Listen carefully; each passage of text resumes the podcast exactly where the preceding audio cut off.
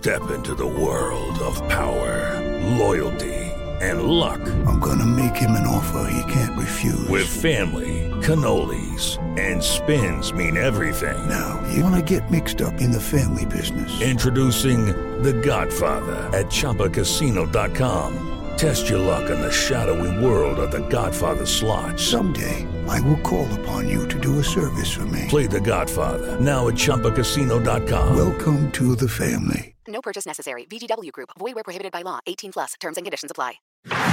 Agora na Jovem Pan, Sociedade Digital. Sociedade Sociedade Digital. Com Carlos Aros e André Miceli. Sociedade Digital no ar, a ponte aérea mais tecnológica do seu rádio, também da internet. E claro, para você que nos acompanha pelo canal Jovem Pan News em todo o Brasil. No programa de hoje, vamos falar sobre você que consome qualquer tipo de produto, serviço, está sempre o tempo inteiro ali interagindo, ou pela internet, numa compra, ou numa loja, quando você vai a, até a loja, faz a compra ali no caixa, ou no supermercado, não importa. Em qualquer relação que você tenha na sua posição de consumidor. Você sabia que você é o cara mais esperado, o cara mais disputado desse momento? Pois é, todos os empresários que lidam com o consumidor lá na ponta têm o desafio de te conquistar, de fazer com que você esteja sempre ali, voltando para a loja. E aí, nesse período do ano, a história fica ainda mais disputada, porque todo mundo sai para fazer as compras agora de fim de ano, Natal e etc. E como fica essa relação? Que oportunidades surgem? Quais os desafios?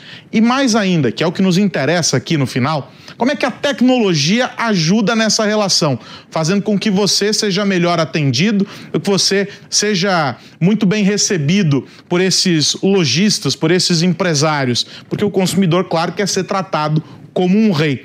E a gente vai discutir essa realidade hoje aqui no Sociedade Digital. E quem está comigo nessa conexão, nessa ponte aérea, é meu parceiro André Miceli. Tudo bem, meu velho? Tudo bem, Carlos Aros. Você gosta de se é, sentir um rei na, na hora da, da compra, é isso?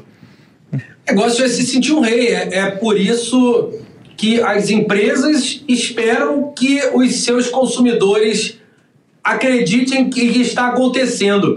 Ah, as empresas precisam de atenção e disputam engajamento. E engajamento é uma variável ah, que acontece em função de amor, dinheiro ou glória ou as pessoas se apaixonam pela marca com as quais, pelas marcas com as quais elas compram, ou elas têm benefícios financeiros para isso, ou as marcas nos pagam com status, meu amigo.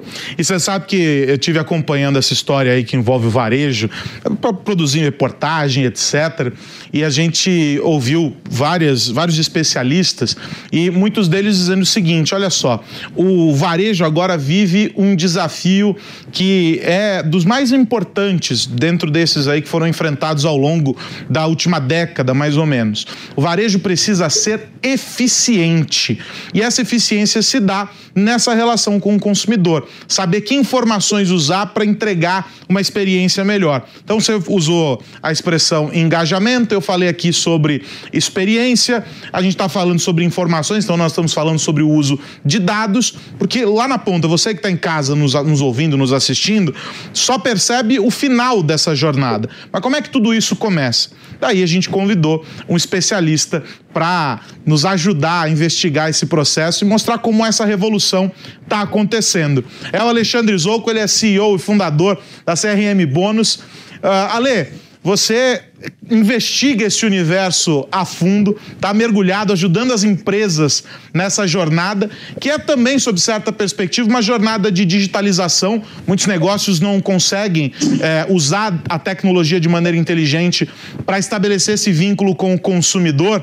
Eu quero te fazer a seguinte pergunta. Primeiro, obrigado por você ter topado e estar tá aqui com a gente. A minha primeira pergunta é. Você concorda que esse é o momento do varejo ser eficiente? Não tem outra alternativa? Bom, primeiro, muito obrigado pelo convite. É um prazer estar aqui com vocês nesse, nesse programa que eu tanto admiro. É, sem sombra de dúvida, eu acho que você ser eficiente no varejo hoje em dia é uma obrigação, não é nenhum benefício. Se você não é eficiente, se o varejista não é eficiente, ele está fadado ao fracasso. Hoje em dia é muito competitivo absolutamente tudo.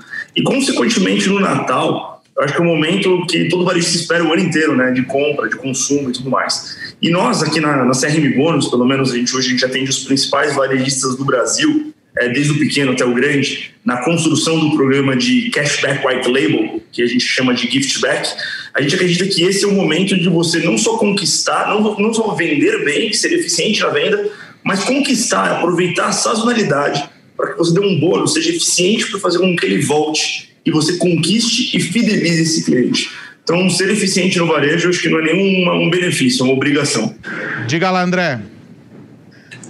Quero ouvir do Alexandre um pouco sobre a distribuição dessas empresas. A gente viveu um momento que, em função da pandemia, muitos empreendedores, não por vocação, mas por necessidade, acabaram se envolvendo com atividades de varejo. E aí, naturalmente, são pessoas é, que muitas vezes não têm formação, maturidade, conhecimento sobre o tema. Como você tem visto, Alexandre, a, as características das empresas que já amadureceram a, no sentido de criar iniciativas para manter o engajamento dos seus clientes? É, eu acho que isso é uma pergunta muito boa e curiosa, né? Existe um meu, meu background desde que eu tenho desde que eu tenho cinco anos de idade eu vivo varejo. Meus pais são fundadores de uma empresa de vestuário feminino. Eu vou para shopping center moldada com meu pai desde criança que eu tenho cinco anos de vida.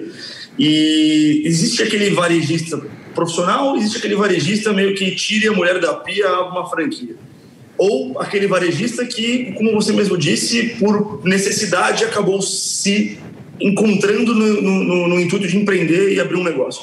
Eu acredito que essa pessoa que vai por vocação, ou mesmo tira a mulher da pia e foi abrir uma franquia, esse lema machista que eu acho horroroso, mas que, existe, que sempre ouvi esse lema quando eu era pequeno, é, eu acho que isso não existe. Eu acho que você precisa hoje se profissionalizar. E profissionalizar não precisa ser gigante. O pequeno, a pequena empreendedora, o pequeno empresário, eu acredito que ele é capaz de se profissionalizar hoje, mesmo ele sendo pequeno. Você não precisa ser gigante para falar o tema sou profissional, estou preparado, sou, é, é, consigo atender o meu, o meu cliente em diversas jornadas. Eu acho que a tecnologia traz para o pequeno, para o médio, para o grande empresário, a oportunidade de você ser profissional, mesmo você sendo pequeno ou você não tendo nascido no varejo. Mas não adianta ser empreendedor por hobby. Empreendedorismo significa ser profissional. É, essa é a minha visão. E independente do tamanho, você não, precisa, você não precisa ser grande para ser profissional. Você pode ser profissional sendo um franqueado, você pode ser profissional sendo um empreendedor, você pode ser um profissional independente do seu tamanho. Se você é, é, é, tratar seu cliente com, com uma, uma de Maslow como uma prioridade máxima. Esse é meu conselho para qualquer empreendedor ou qualquer varejista que venha abrir um negócio. Agora, você faz parte também de um, de um movimento empreendedor com a, a tua empresa, é, do aquele grupo de, de startups que dão suporte para o desenvolvimento de outros negócios. A gente viu isso muito, principalmente no caso das startups é, de tecnologia, aquelas que atuam oferecendo infra, oferecendo soluções digitais, é, numa relação em que é, há um, um valor para as duas pontas, né? Vocês ganham porque estão conseguindo crescer, estão escalando rapidamente o negócio e as empresas que vocês dão suporte também conseguem se desenvolver por meio das soluções que vocês entre, entregam. Existe, claro, uma perspectiva de um amadurecimento dessa, dessa relação, porque ao longo desse último ano, a gente viu também, dos últimos dois anos, vamos colocar a, a pandemia já completando quase dois anos, então a gente tem um período longo aí de, de aprendizado, um amadurecimento dessas empresas no entendimento de que não há um outro caminho senão o de adotar corretamente, de maneira consciente, e estratégica soluções de tecnologia. Ou seja, é, tanto aquele empreendedor que está atuando em um segmento em que, a, princípio, nós não faríamos relação nenhuma com a tecnologia, como aquele que vive da tecnologia 100% para o seu negócio, precisam ter essa relação de, de, de, forma bastante consciente, de forma bastante estratégica. Como é que você vê essa relação? Você, vocês atendem clientes de um, uh, um, um, cardápio variado de segmentos. Ou seja, como que é essa relação? Desde aqueles em que vocês têm que entrar para fazer um suporte de quase de evangelização mesmo do ponto de vista tecnológico, até aqueles que já são mais maduros. O que está acontecendo nesse processo que torna essa relação mais estruturada, que gera valor para esses clientes? Qual é a tua análise sobre esses últimos dois anos nesse contexto? Legal. É, a gente sente tá, que o empresário hoje ele busca diversas soluções de tecnologia, mas muitas vezes a tecnologia não é simplesmente plug and play. Ah, comprei uma solução de tecnologia para o meu negócio, de CRM, ou de logística, ou de fintech, ou de financeira, ah, está aí funcionando. Você precisa de pessoas do seu lado para parametrizar essa tecnologia, para fazer essa tecnologia acontecer. E essa a grande dificuldade, principalmente do SMB, do médio e pequeno empresário que às vezes ele vai atrás de uma ferramenta, mesmo que ela seja acessível, de tecnologia, seja um PDV, seja um RP, seja o que for, e ele tem dificuldade na implementação dessa tecnologia. Eu acho que eu, como empreendedor também, aqui na CRM Bônus, tem uma empresa de três anos e meio de vida e, hoje a gente eh, se tornou o maior software, é, é, ferramenta full service de gift back. Eu acho que o grande diferencial nosso foi pegar exatamente esse lema da dificuldade da implementação da tecnologia.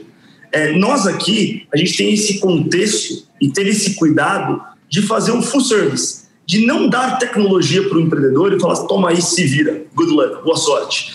A gente pega na mão dele, na parte, pelo menos, que a gente atende, que é a parte de fidelização, de criar uma campanha de fidelidade para a companhia, estuda qual que é o ticket médio dessa loja. Quantas vezes o cliente volta? ensina ele uma campanha inteligente e simples, simplicidade é o máximo sofisticação, inclusive na tecnologia, ensina ele de uma maneira simples como criar um programa e aumentar o faturamento dele de 10 a 20% num curto espaço de tempo, mas mais do que faturamento lucro. E nós fazemos o completo para ele. Nós parametrizamos, nós enviamos SMS, nós fazemos a gestão do suporte, nós fazemos a gestão do BI, que é Business Intelligence, e eu acho que esse foi o nosso grande diferencial. Porque a tecnologia não é plug and play, toma aí, está funcionando. Às vezes você contrata uma ferramenta, um software, um SAP, um, uma própria Salesforce, e você, se você não tem pilotos do seu lado para ajustar ela, independente do tamanho da empresa, eu cansei de ver empresas huge, big, big empresas grandes, até de capital aberto, contratam uma ferramenta e ela ficou obsoleta. E quando vai para o médio pequeno empresário, se ele não tem uma pessoa para gerir isso, ela muito dificilmente você vai usar 100% da capacidade dessa tecnologia. Mas sem tecnologia e sem ferramentas de suporte, é, a concorrência com certeza deve a tomar o seu cliente. Então é muito importante você estar profissional e tecnológico, obviamente, link web, link de pagamento, tudo isso que o varejo foi obrigado a se digitalizar nos últimos dois anos, talvez o que aconteceria nos próximos dez anos devido à pandemia. Mas não adianta só ter tecnologia, tem que saber usar a tecnologia. Ale, quero te agradecer demais por ter estado aqui com a gente, por ter trazido esses insights. Acho que tem aqui um aprendizado interessante. É, você disse que não é para concorrência, mas eu acho que é de alguma maneira também. A concorrência fica mirando os bons cases para poder é, é, repeti-los. É, mas tem também um, um aprendizado interessante para aqueles que estão nos ouvindo e não, não entendem como é que essa engenharia funciona, o quanto de esforço é, existe do lado de lá para fazer o engajamento com o cliente, com o consumidor. No fim do dia, é isso que tem valor para as empresas. Quero te agradecer pelo teu tempo, pelo papo e a gente volta a falar em breve. Um abração. Eu, eu que agradeço, agradeço a oportunidade de estar aqui. E só minha, minha, minha frase final. Tenha tecnologia, desde que você saiba utilizar ela, que você use ela. Senão ela virou um problema, virou obsoleta tenha tecnologia e utilize tecnologia, porque sem tecnologia hoje em dia, de fato, é, o empresário não tende ao, ao, crescimento. Muito obrigado pelo convite, é um, foi um prazer estar aqui com vocês. Um abração. Esse é o Alexandre Zouco, ele é CEO e fundador da CRM Bônus, falando com a gente aqui sobre essa relação tão importante da tecnologia com as empresas aplicadas ao interesse do consumidor. Mas eu quero continuar aqui nesse Sociedade Digital, virando a página com o meu amigo André Miceli, porque a gente está falando sobre varejo e etc., e sobre atuação e, e tudo mais, e tem muito gigante que está de olho nessa tendência não é, de gerar conexão, usar o poder da influência é, para converter e para fazer vendas. A Netflix, por exemplo, está criando um ecossistema que vai usar as séries, os filmes, os documentários, os produtos originais que eles desenvolvem para hum, alimentar uh, uma plataforma, um e-commerce, com produtos licenciados, produtos que estão relacionados a essas produções.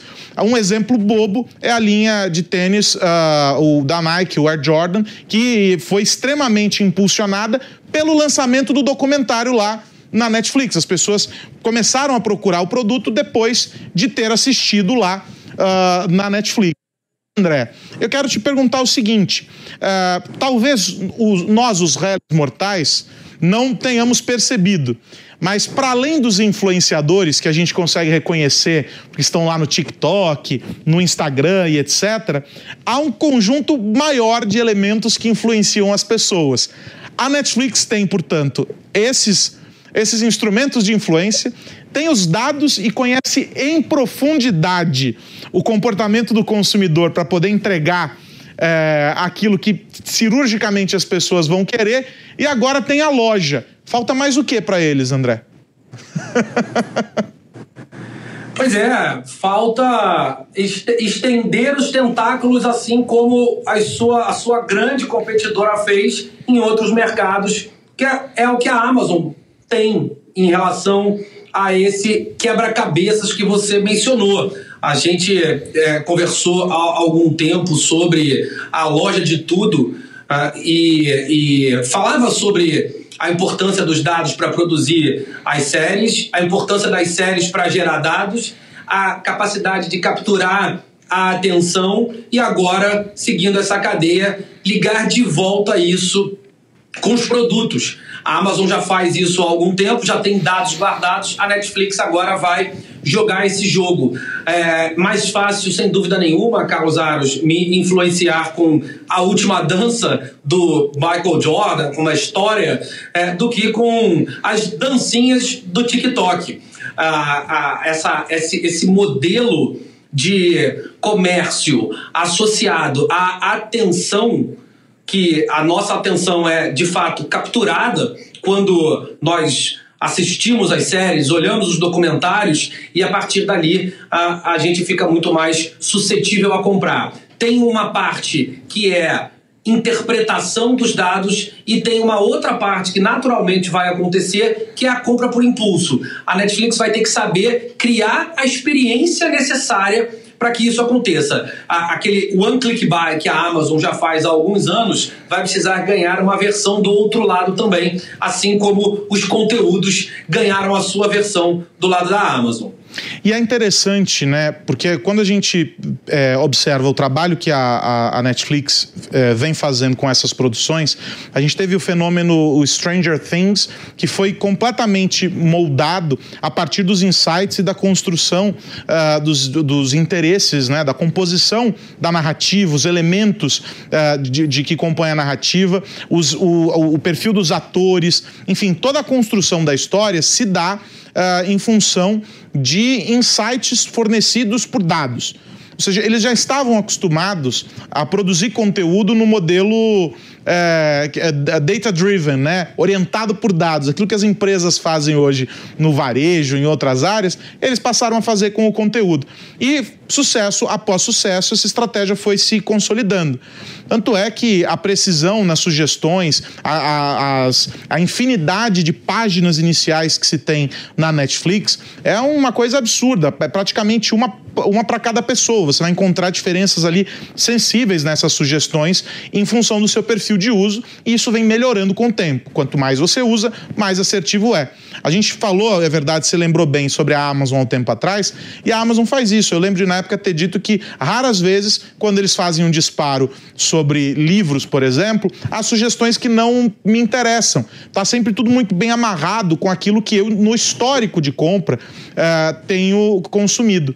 Então, essa inteligência mostra que fazer esse próximo passo é um elemento natural. E isso está caminhando junto de uma outra tendência que é a do varejo é, sair dos aplicativos proprietários das lojas, dos, das páginas proprietárias e se expandir para outros canais. A gente tem visto as lives no TikTok, em outros aplicativos na Ásia, principalmente, é um fenômeno usando esses influenciadores e agora essa, essa outra frente. Eu só tenho uma dúvida nesse processo, André. É, quem faz tudo consegue fazer tudo bem? Ou alguma coisa vai ficar faltando. A experiência de compra, por exemplo, não vai ser a mesma de quem se especializou nisso. A gente fala muito sobre colaboração nesse universo. Né? A Amazon, por exemplo, tem é, para criadores de conteúdo, ela cria páginas customizadas lá. Se acessa com o nome do cara, mas é uma loja da Amazon. A Netflix está caminhando para tentar ser um, um ecossistema absolutamente completo. Mas e a experiência lá na ponta? Olha, é impossível ser o melhor em tudo, mas dá para fazer tudo direito. A Amazon é uma empresa que faz praticamente tudo direito a, a, através ou de aquisições ou de desenvolvimento de tecnologias. Usando esse conceito, a empresa consegue ser extremamente eficiente. Quando a gente fala de, de experiência no varejo, a Amazon herdou muito da filosofia, não só da tecnologia, mas da filosofia da Zappos, que foi uma empresa adquirida ao longo do processo. Eu acho muito difícil que a Netflix parta do zero. Uh, imagino que ela faça alguma aquisição ao longo da, da, dessas, dessas, desses próximos meses para que integre os seus sistemas e faça com que a sua filosofia, que já é muito eficiente na distribuição de conteúdos e na recomendação desses conteúdos, inclusive as capas dos conteúdos que aparecem para mim são diferentes das capas dos conteúdos que aparecem para você. Ainda que nós vejamos uma mesma recomendação, a gente vê essa recomendação embalada de outra forma. Provavelmente isso vai acontecer no varejo também, mas dificilmente ela vai partir do zero e vai fazer esse caminho todo sozinha. Mudando de assunto, ainda é, falando sobre essa relação com as empresas, agora não mais no caso do varejo, o Bill Gates costuma soltar notas, né, André? Falando sobre o futuro, perspectivas e para onde estamos caminhando. E ele resolveu fazer essa análise sob a perspectiva uh, do mercado corporativo, claro que extremamente alinhado com o interesse da Microsoft nesse mercado, mas ele fez essa aposta dizendo o seguinte: eu quero ver se você concorda com isso ou não. Bill Gates diz que as reuniões daqui para diante não serão mais feitas presencialmente, que vai predominar o ambiente digital e a aposta dele é que façamos essas reuniões representados pelos avatares lá no metaverso, no metaverso corporativo, de repente cada empresa no seu ecossistema. E aí, vamos deixar de pegar avião para fazer a reunião, uma reunião, única reunião num dia e voltar no final da tarde? Vamos para o metaverso em vez disso? Olha, Aras, essa é uma daquelas previsões que pretendem ser autorrealizáveis. Quando uma figura como o Bill Gates fala sobre isso e vende essa solução, ele de alguma maneira manipula o mercado. Algumas empresas começam a olhar e pensar que se o Bill Gates diz que em três anos todas as reuniões serão no metaverso, por que não começar agora e daqui a três anos dizer que é, é uma empresa inovadora, que ah, entrou nessa onda desde quando ela estava sendo formada. É claro que em três anos não vamos ter 100% das reuniões no metaverso. Não existe a mínima chance disso acontecer. É, a gente, ainda mais olhando o Brasil, olhando o nosso mercado. Mas é claro também que o exemplo que você deu vai mudar. Se eu tenho uma única reunião para fazer numa cidade, provavelmente eu vou tentar fazê-la remotamente. Mas a gente sabe que, especialmente em culturas como a nossa, o olho no olho, o cafezinho, o chopp depois do trabalho, o relacionamento é uma arma fundamental para que os negócios se realizem. Então, o metaverso ainda vai ter que evoluir bastante para que essa profecia se realize, Carlos Aros. Bom, se o metaverso conseguir entregar pelo menos o cheirinho do café, já é um avanço enorme. Olha só, para a gente fechar essa sociedade digital, uma nota sobre rumores aí que estão rolando na internet. Alguns usuários já têm sido notificados. O Instagram vai aumentar para 60 segundos o tempo dos vídeos nos stories. Hoje o limite é 15 segundos e aí os vídeos maiores são fracionados em partes e ficam quebrados ali nos stories. Alguns usuários, especialmente eh, na Europa, foram notificados já dessa atualização. Isso levantou um rumor enorme sobre essa mudança. Como o Instagram vem testando mudanças é, já há algumas semanas em diferentes é, frentes dentro do, do aplicativo, pode ser que se confirme aí eh, os usuários do mundo todo vão ter a possibilidade de fazer stories em 60 segundos sem a necessidade de fragmentar em quatro partes de 15. O detalhe sobre essas mudanças do Instagram é que há uma preocupação e essa preocupação tem nome, chama-se TikTok. A ameaça TikTok sobre o Instagram tem tirado o sono dos executivos do Facebook, que tem trabalhado cada vez mais, agora a Meta, né?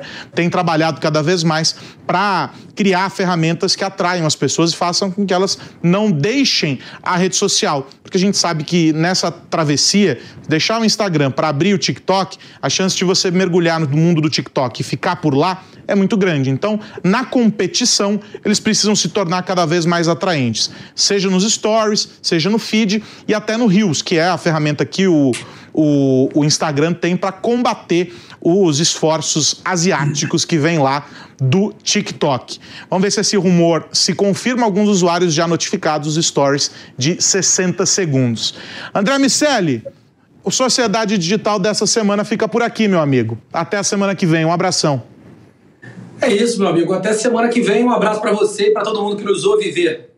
E o Sociedade Digital desta semana fica por aqui. A gente volta na semana que vem. Se você chegou na metade do caminho, não tem problema. A nossa conversa completa com o Alexandre Zouco e o bate-papo aqui desta edição do programa na íntegra lá no Panflix ou no canal Jovem Pan News no YouTube. Este programa e os anteriores. Está tudo lá. É só correr e acessar.